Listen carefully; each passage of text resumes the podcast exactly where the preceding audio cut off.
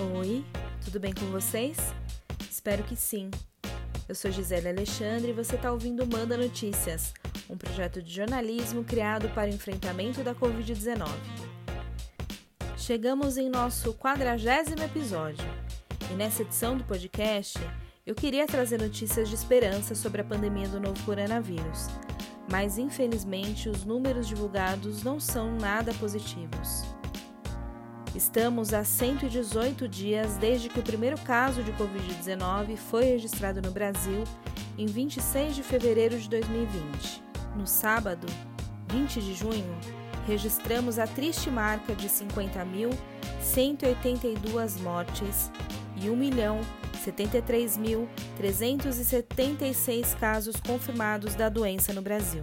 De acordo com dados divulgados pelo consórcio de imprensa, uma parceria entre o G1, o Globo, Extra, o Estado de São Paulo, Folha de São Paulo e o UOL, que passaram a trabalhar juntos de forma colaborativa para reunir essas informações que são necessárias, depois que o Ministério da Saúde passou a falhar com essa divulgação.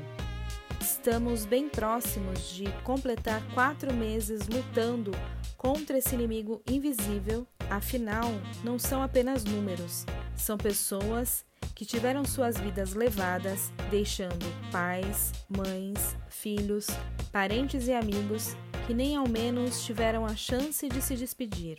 De lá para cá, muita coisa mudou para todo mundo. Tivemos que nos distanciar daqueles que amamos, precisamos adotar novas medidas de higiene, passamos a usar a internet de uma forma que nunca antes pensávamos e aprendemos que a desigualdade e a pobreza são fatores de risco da pandemia, já que a maior parte dos mortos estão nas periferias e favelas do país. A desigualdade social, que já era gritante no país, ganhou novos complicadores. A fome ficou mais evidente, a falta d'água, que também já era realidade, passou a ser lembrado como direito essencial.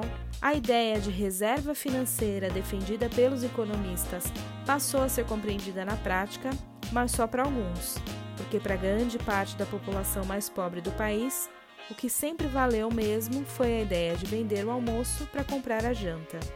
A proposta do episódio de hoje é refletir sobre esse momento diferente e desafiador que estamos vivendo. Enfim, eu tenho aprendido muito com esse momento da pandemia. E você, já parou para pensar o que mudou dentro de você durante esse período? Tem alguma coisa nova que você quer manter no seu cotidiano a partir de agora? Eu finalizo aqui, mas antes eu quero trazer uma frase que eu disse no primeiro episódio do Manda Notícias. A gente está isolado, mas nunca estivemos sozinhos.